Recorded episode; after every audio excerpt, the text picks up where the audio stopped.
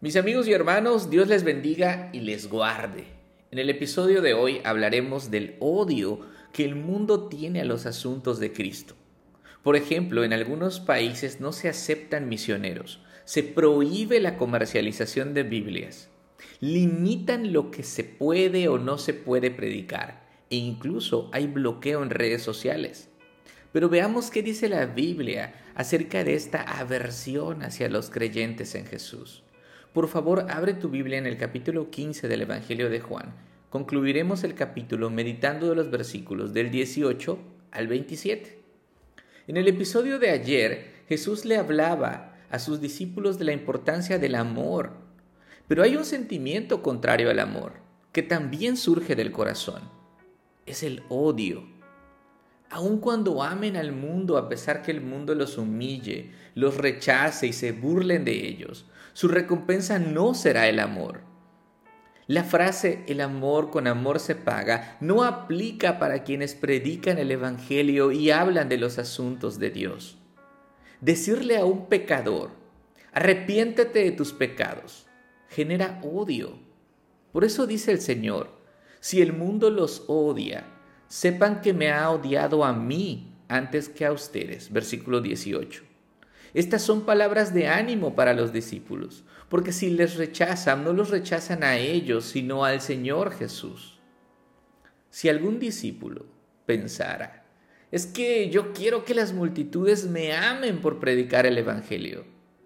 Eso, amigos, es imposible. El mundo solo ama lo que es suyo. Ama el pecado. Ama esconderse para seguir pecando ama sus placeres y es esclavo de ellos. Pero como ustedes no son del mundo, dice Jesús, sino que yo los escogí de entre el mundo, por eso el mundo los odia. Versículo 19.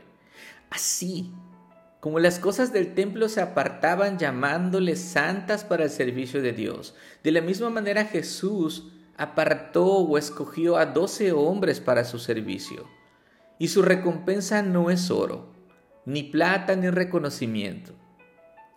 Ellos deben esperar que el mundo los odie. Lo que dice Jesús es, un siervo no es mayor que su Señor. Si me persiguieron a mí, también los perseguirán a ustedes. Versículo 20. Y más tarde, por causa del Evangelio, si mataron a Jesús, también los matarán a ellos. El odio no tiene límites. Un corazón amargado solo pretende controlar y destruir. Pero dentro de esta situación hay un mensaje de esperanza en las palabras del Señor. Si guardaron mi palabra, también guardarán la de ustedes. Versículo 20. Es decir, si yo hice discípulos, también lo podrán hacer ustedes. No serán multitudes comparado con la mayoría de la gente que les odiará por predicar el Evangelio. Pero entiendan esto, ellos rechazarán mi nombre porque no conocen a Dios. Jesús les dice, es lo que pasa hoy con los judíos. Ellos no tienen excusa porque he venido a este mundo, me han visto en persona, tuvieron la oportunidad de tener comunión conmigo y me odian y quieren matarme. Si tan solo se hubieran acercado a mí en lugar de rechazarme, hubieran visto a Dios Padre.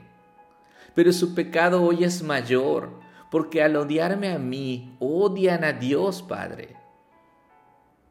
Pero ellos han hecho esto para que se cumpla la palabra que está escrita en su ley.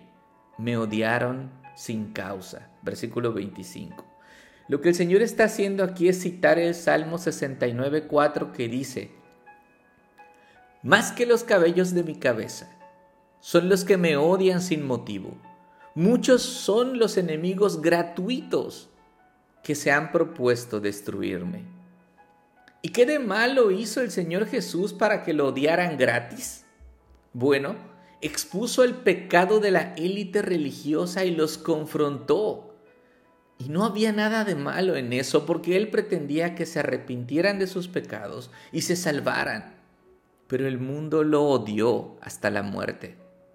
Imagina a los discípulos escuchando estas palabras.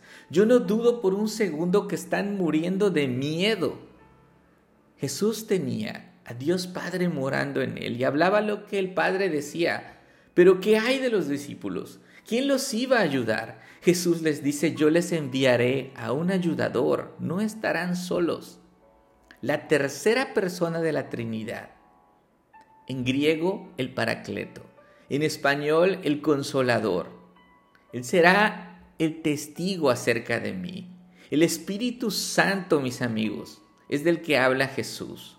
Y este Espíritu Santo no es una fuerza, es Dios viviendo en el corazón de los discípulos. Y dice Jesús, ustedes también darán testimonio porque han estado junto a mí desde el principio. Versículo 27. Y a pesar de tanto odio, Dios estará con ustedes y en ustedes. Mis amigos y hermanos, rechazar a quien predica la sana doctrina, a quien abre la Biblia y llama a otros al arrepentimiento, es lo mismo que rechazar a Dios. Rechazar a Jesús como Señor y Salvador como el Mesías que un día regresará a ocupar su trono en la tierra, es lo mismo que rechazar a Dios. Todos aquellos que verdaderamente predican la palabra de Dios enfrentarán persecución y odio. Ver auditorios con miles de gentes no parece ser una buena señal. La gente no está deseosa de que expongan su pecado a la luz y le digan que debe arrepentirse no importa si llevas años de asistir religiosamente a una iglesia o si nunca has visitado una. El llamado al arrepentimiento genera aborrecimiento hacia quien habla de la palabra de Dios. Hoy te invito, te animo a que si has creído en Cristo resucitado, prediques la palabra de Dios. Y cuando hablo de predicar a Cristo, no es necesariamente que te pares en una esquina a gritar, arrepiéntanse y crean en Jesús, ni que tomes por asalto el púlpito de tu iglesia. Tú puedes testificar de Cristo en tu trabajo, en tu negocio, en tu escuela, con tus vecinos. Y si te odian por hacerlo, Jesús dijo que pasaría. Entonces es señal de que vas por el camino correcto. Si te rechazan, ánimo. Recuerda que ellos no conocen a Dios. Si quieren destruirte, en realidad quieren destruir a Dios y tú y yo sabemos que es imposible. Descansa en esto. El Espíritu Santo te ayudará en todo momento. Finalmente te recuerdo que la mejor forma de predicar es siendo ejemplo para los que te rodean. Tu conducta siempre testificará mejor que tus palabras. Acompáñame a orar. Bendito seas Dios. Gracias por la vida de todos los que han escuchado este audio. Hoy me dirijo a ti para que llenes a tus hijos con tu Espíritu Santo, para que sus corazones ardan por compartir la palabra de Dios, pero sobre todo porque lleven una vida coherente con su confesión de fe en tu amado Hijo. Te ruego, Señor, por los misioneros del mundo, para que sus rodillas no flaqueen y recuerden que si tú estás con ellos, nada ni nadie puede estar contra ellos. En el nombre de Jesús. Amén.